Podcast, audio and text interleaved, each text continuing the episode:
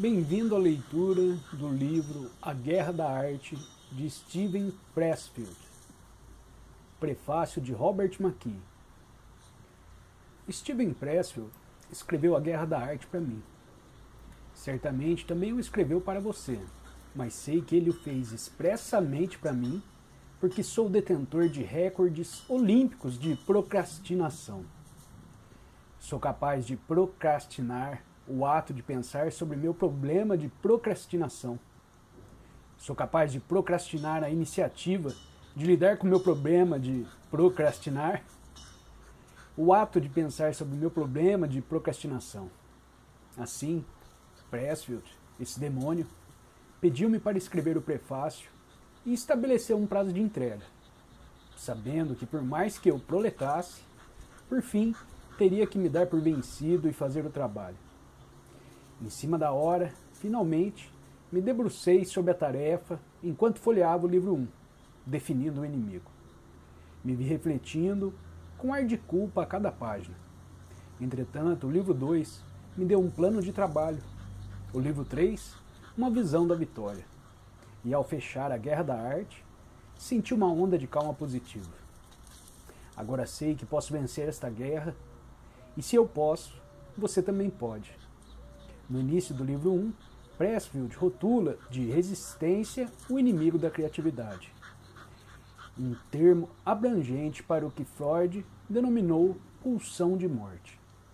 Aquela força destrutiva que habita o âmago da natureza humana e que aflora sempre que consideramos uma ação de longo prazo que pode fazer algo de realmente bom para nós ou para o trem. Em seguida, ele apresenta uma galeria das muitas manifestações da resistência. Você reconhecerá cada uma delas, porque esta força reside no íntimo de todos nós. Autossabotagem, autoengano, autocorrupção.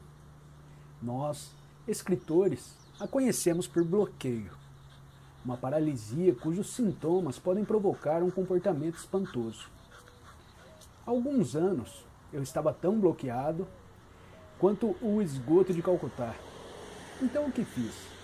Resolvi experimentar todas as minhas roupas, para mostrar até que ponto posso chegar, vestir cada camisa, calça, suéter, paletó e meia, separando-as em pilhas: primavera, verão, outono e inverno, e exército da salvação.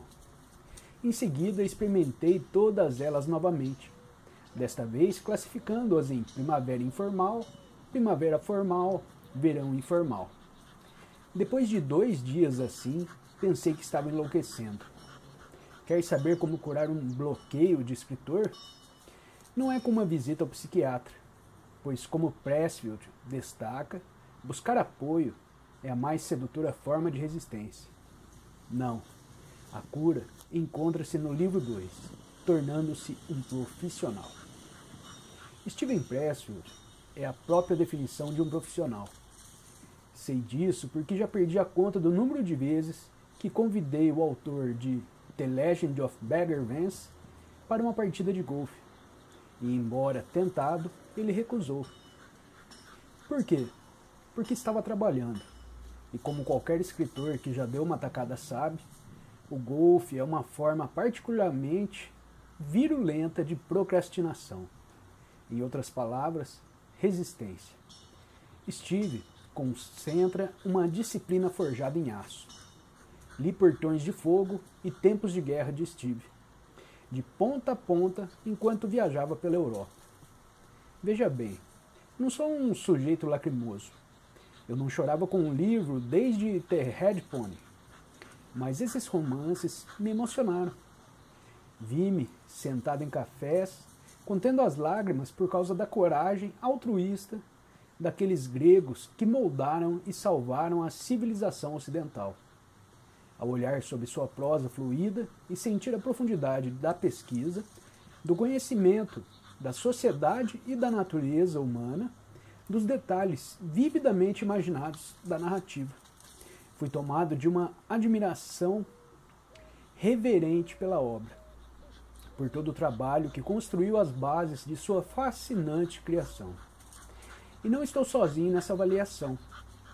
Quando comprei os livros em Londres, contaram-me que os romances de Steve agora são recomendados pelos professores de história de Oxford, os quais dizem a seus alunos que se quiserem conhecer a vida na Grécia clássica, leiam Pressfield. Como um artista pode alcançar esse poder? No segundo livro, Pressfield expõe a campanha do profissional dia a dia, passo a passo.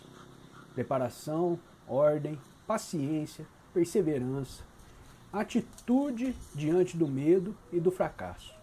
Nada de desculpas, nada de tolices. E o melhor é o brilhante insight de Steve de que, antes de tudo e sempre, o profissional deve se concentrar no perfeito domínio do seu ofício o livro 3, O Reino Superior, aborda a inspiração, esse resultado sublime que viceja nos sulcos do profissional, que coloca os arreios e ara os campos de sua arte. Nas palavras de Pressfield, quando diariamente nos sentamos e fazemos nosso trabalho, o poder se concentra ao nosso redor. Tornamos-nos um bastão magnetizado que atrai limalhas de ferro. As ideias vêm os insights acumulam-se. A esse respeito, o efeito da inspiração, Steve e eu concordamos plenamente. De fato, imagens e ideias surpreendentes surgem como se saíssem do nada. Na realidade, esses lampejos aparentemente espontâneos são tão formidáveis que é difícil acreditar que nosso insignificante eu os tenha criado. De onde então vem nosso melhor material?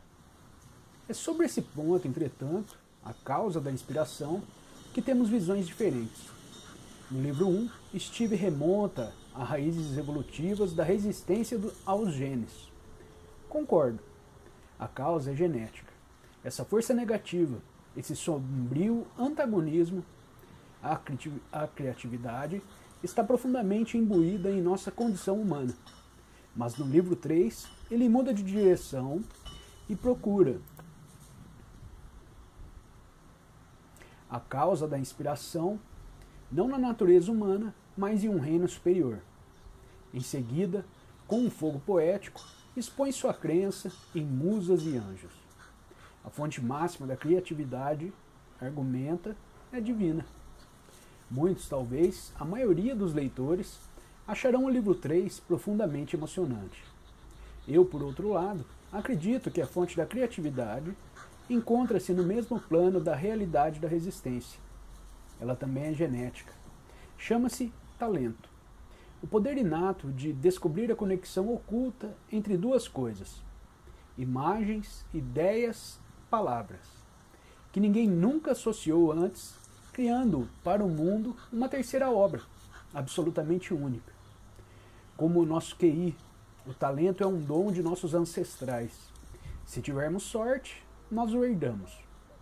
Nos poucos e afortunados talentosos, a sombria dimensão de suas naturezas primeiro resiste ao trabalho que a criatividade impõe. Mas assim que se dedicam à tarefa, seu lado talentoso começa a agir e os recompensa com feitos surpreendentes.